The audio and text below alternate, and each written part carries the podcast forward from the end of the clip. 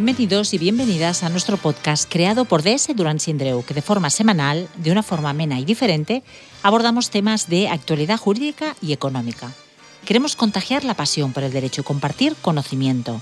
Estamos aquí para aprender y ser capaces de ayudar al entorno empresarial. Hoy vamos a hablar de datos, de tecnología, de protección, y para ello nos acompaña Karma Sato. Karma es la directora del Departamento de IT y IP de DS Durán Sindreu y sobre todo es una apasionada del derecho. Enseguida estamos con ella.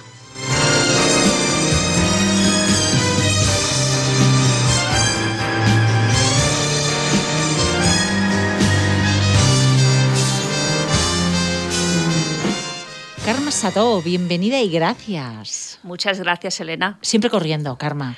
Siempre corriendo. Siempre Vengo de ver a un cliente y ahora aterrizo aquí con Aterrizas, te pones los cascos y te pones en la. Eh, venga, ahora vamos a transmitir ese, ese, esa parte de conocimiento, ¿no? Que, está tan chulo, ¿no? Para que, para que aquellos oyentes que les interese, pues puedan, puedan aprender, ¿no?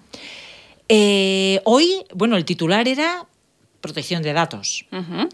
Eh, todo viene a raíz del siguiente titular que se recogía de una sentencia. La normativa de protección de datos es una normativa de medios y no de resultados.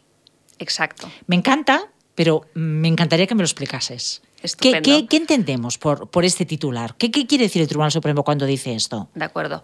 Em, esto, esto trae su causa en una sentencia del Supremo, como bien comentas, que se dictó en febrero del 2022 de este año, a raíz de un procedimiento judicial que interpuso una, una empresa eh, del sector de telefonía eh, que la habían sancionado por un incumplimiento de la normativa de protección de datos y alegaba que era injusta la sanción que le habían impuesto porque esta empresa ya había aplicado medidas mm. organizativas y técnicas suficientes para evitar que esos datos que se vieron vulnerados eh, bueno, pues, eh, se vieran afectados por esa, por esa brecha de seguridad que tuvieron. ¿de acuerdo? Entonces, el Supremo, en su sentencia, si bien no es a favor de la empresa que interpone eh, el, recurso en este caso, eh, sí que establece un criterio muy claro indicando que el cumplimiento de la normativa relacionada con la protección de los datos personales es una obligación efectivamente de medios y no de resultados.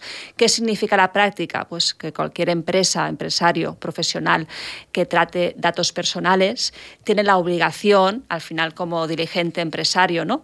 de aplicar medidas, es decir, medios suficientes a nivel organizativo y técnico para proteger los datos que se tratan en su empresa.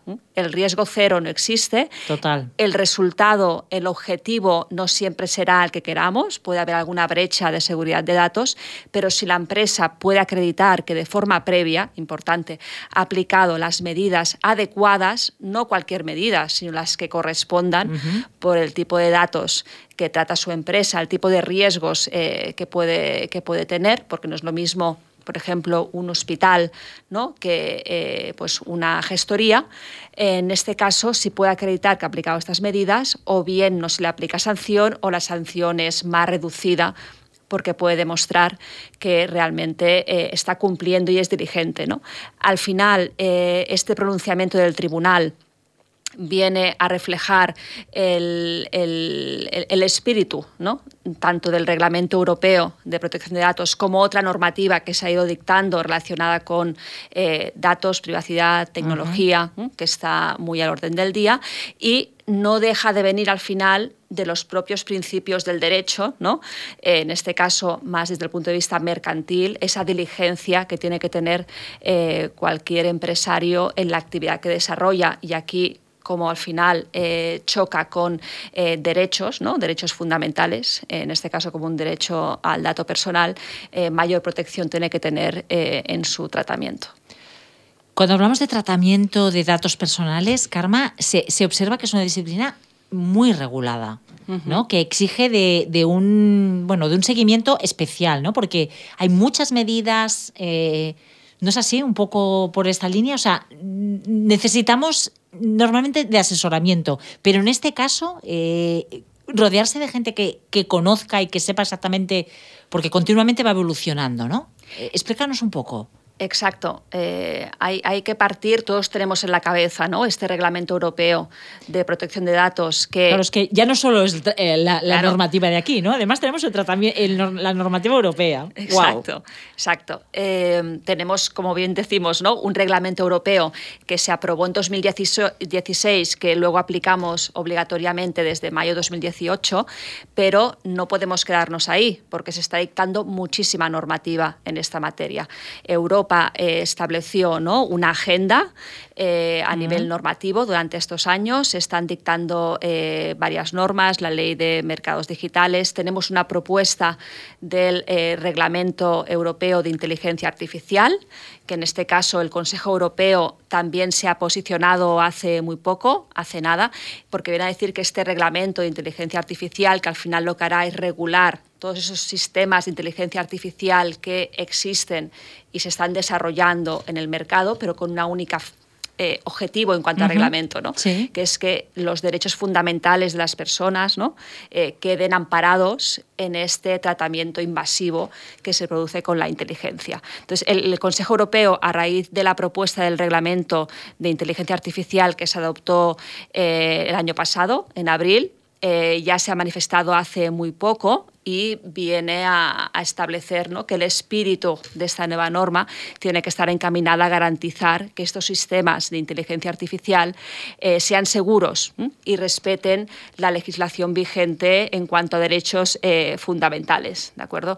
Eh, hay que tener en cuenta que la regulación sobre inteligencia artificial está siendo una revolución. Es lo que fue la revolución de Internet hace unos años, pues eh, ahora, incluso en un periodo de tiempo mucho más eh, reducido. ¿no? Y esta normativa que cuando se apruebe aún tardará un poco en, aplicarse, pues tendrá impacto directo en diferentes actores, ¿no? tanto empresas privadas como administraciones que en el día a día hacen uso de algoritmos ¿no? para el desarrollo de, la actividad. Sí, parece como inteligencia artificial que es algo como lejano, ¿no? que solo son las, las tecnológicas. No, no. Cualquier empresa está eh, haciendo actividades de inteligencia artificial dentro de su empresa, ¿no? Exacto. Por, Bueno, por, teniendo una página web, por decir. Sí, sí, sí, sí. Es decir, exacto. sistemas eh, automatizados y uso de algoritmos se está dando cada vez más en las empresas, en el ámbito de recursos humanos, de trabajadores,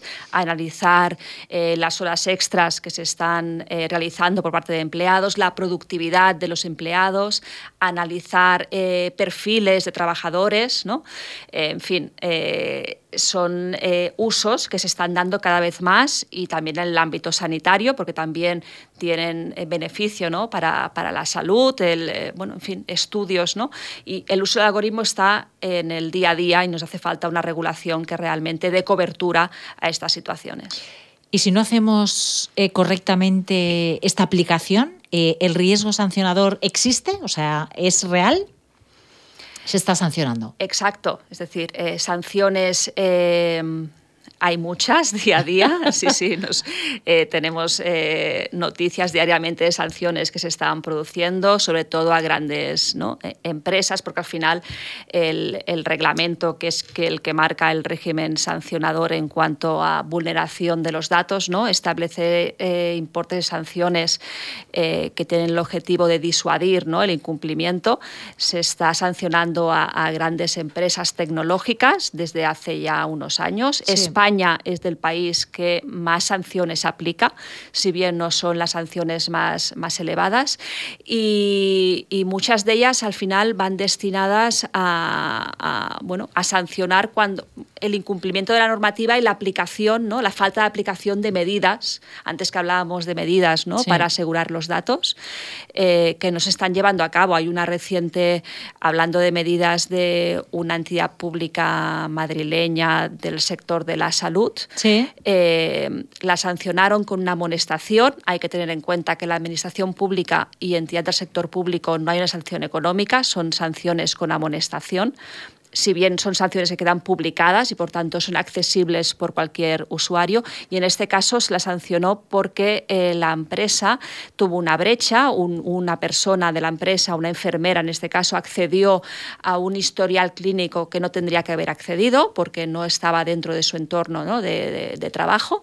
Y eh, si bien en este caso el hospital alegó que había aplicado medidas para evitar eh, estos accesos, pues como un registro de como que los empleados firman eh, NDAs, ¿no? acuerdos de, confidencialidad, que llevan a cabo auditorías, pero estas medidas declaró en este caso eh, la agencia española, española que no eran medidas efectivas, ¿no? se tendrían que haber aplicado otro tipo de medidas como un control de acceso previo, tan sencillo como eso, o una segmentación de perfil de empleados que evitaran ese tipo de accesos. Por tanto, aquí tenemos un claro ejemplo de eh, sanción por no aplicar medidas realmente efectivas y eso implica que las empresas eh, tienen que hacer este ejercicio ¿no? Acompañado, acompañados de los profesionales para, en su caso, determinar eh, qué medidas tiene que aplicar por el tipo de actividad que desarrolla y que realmente sean efectivas. ¿no? Me comentabas, Karma, fuera de micro, otra, otra resolución del año pasado que sancionaba una clínica que la sancionaban por no tener adecuada su web a los textos legales y que le exigía, bueno, que se exigía la propia normativa y la política de privacidad y la política de cookies, que esto es muy, muy, muy común en todas las empresas. O sea, tenemos. ¿Quién no tiene una página web, no? Y por este detalle, ¿no? Eh, fue sancionada, ¿no? Lo cual, pues yo creo que hay que tenerlo en cuenta, ¿no? Porque es algo bastante cotidiano, ¿no? Exacto. Aquí, bueno, es un ejemplo claro de vulneración del deber de información, de las bases legitimadoras ¿no? para el tratamiento de los datos. Eh, cualquier página web que recabe datos o recabe cookies tiene que estar adecuadamente eh, adaptada ¿no? a la normativa vigente y eh, al ser públicas no supone que cualquier usuario pues si accede y eh, ve que la web no cumple con la normativa eh, interponga algún tipo de denuncia. Hay que pensar que los usuarios con la nueva norma también están más concienciados en cuanto a lo que se hace con sus datos sí no hay mucha no mucha especial sensibilidad no con este tema yo creo no sí yo creo que aquí las autoridades en este caso la agencia española y las, las autonómicas que existen están haciendo una labor muy buena en cuanto a difundir ¿no? al usuario eh, que tienen que gestionar su privacidad. Ahora también están haciendo mucha campaña eh, en cuanto al uso de los datos que se dan en entorno de menores y adolescentes. Es importante esta concienciación y esto ha supuesto que, que bueno, que el, que, el, titular de los datos ¿no? sea más consciente de qué se hace con, con sus datos, con su información, ejerzan más derechos y si en el caso de una web ven que no está adaptada, pues poner la denuncia correspondiente Sí que es verdad que son sanciones que en estos casos no suelen ser muy elevadas, sino ha habido una vulneración eh, bueno, muy, muy evidente ¿no? en cuanto a vulneración de derechos, pero hablamos de sanciones de 2.000, 3.000, 4.000 euros. que quieras o no, pues eh, ya implica ¿no? Eh, repercusión para el propio empresario. Por supuesto. Bueno, como siempre, rodearte de, buenos profesionales que nos ayuden, nos asesoren es, esencial y yo creo que en este caso queda más que demostrado. Karma Sato, muchísimas gracias. A ti, Elena. Eh, seguimos en contacto. Karma Sato, abogada y directora del área de IT, IP, DDS Durán Sindreu. Muchísimas gracias por compartir hoy con todos nosotros tu pasión por el derecho. Quien nos habla, Elena Álvarez. Volvemos muy pronto. Gracias.